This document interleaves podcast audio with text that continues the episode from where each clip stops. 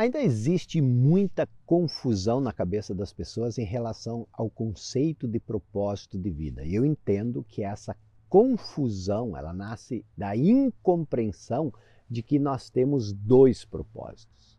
Um é aquilo que nós vamos fazer no mundo da forma, o tipo de contribuição que nós vamos dar. E é sobre isso que todo mundo fala, mas esse é o nosso propósito secundário. O nosso propósito primário é o que? É recuperar a consciência do nosso verdadeiro eu. E aí vem a pergunta: o que é o verdadeiro eu? Eu já expliquei isso em profundidade em vídeos anteriores, mas só para recapitular, ajuda se você entender o que é o falso eu. O que é o falso eu? É a ideia que você tem na sua cabeça sobre quem você é.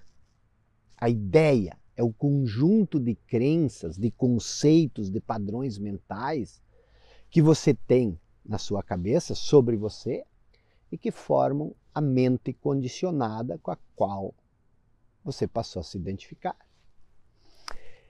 Então, se esse é o falso eu, o que é o verdadeiro eu? Ficou simples ou não? O verdadeiro eu é o que você é quando você se libertar dessa ideia. Ou seja, é a sua, sua verdadeira natureza para além da ideia que você tem sobre si. Ou melhor ainda, é sentir-se em unidade com essa verdadeira natureza. Aí vem uma outra pergunta: o que é essa verdadeira natureza?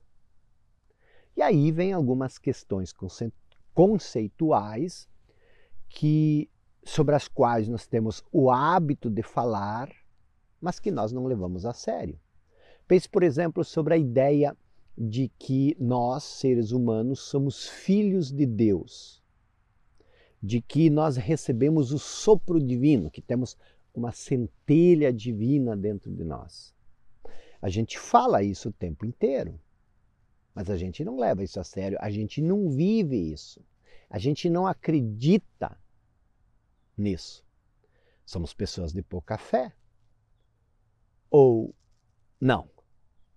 Onde está essa centelha divina? Onde está esse sopro divino? Você realmente age e vive como se fosse filho de Deus? Não! E por que não? Porque você criou essa identificação com esse falso eu.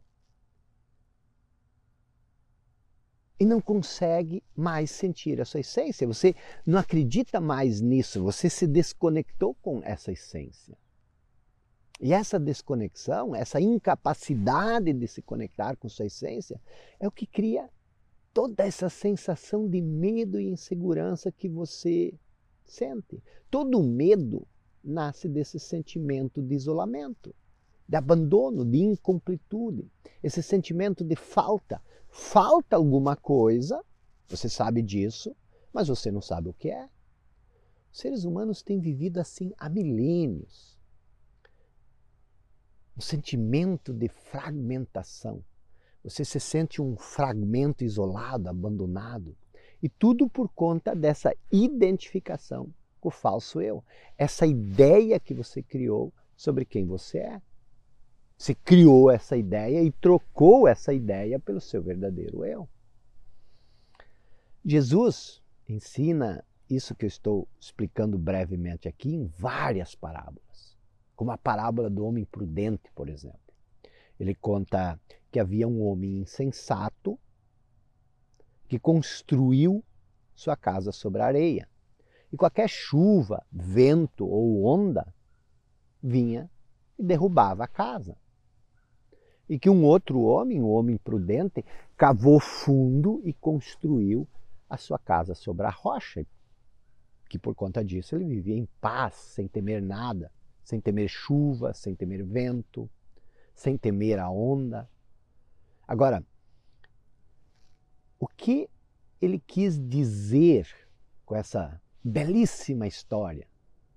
Na minha interpretação, o homem insensato é aquele que constrói sua casa na areia, é o mesmo homem insensato que constrói sua identidade, sua noção de eu sobre o falso eu, que é frágil como a areia. E se você estudar os desdobramentos que o falso eu tem na nossa vida, na nossa existência, a gente faz isso no Clube dos 5%, você vai ver que é exatamente isso. O homem prudente, ele cavocou o fundo e construiu sua casa sobre a rocha. O que é a rocha? É a verdadeira essência. Ou seja, quando você se conecta com sua essência, com sua verdadeira natureza, você constrói a sua casa sobre a rocha. E isso representa o quê? O fim dos seus problemas, o fim dos seus sofrimentos. Você passa a viver num estado de paz, uma paz inabalável. E é a partir desse estado que você cria plenitude na sua vida.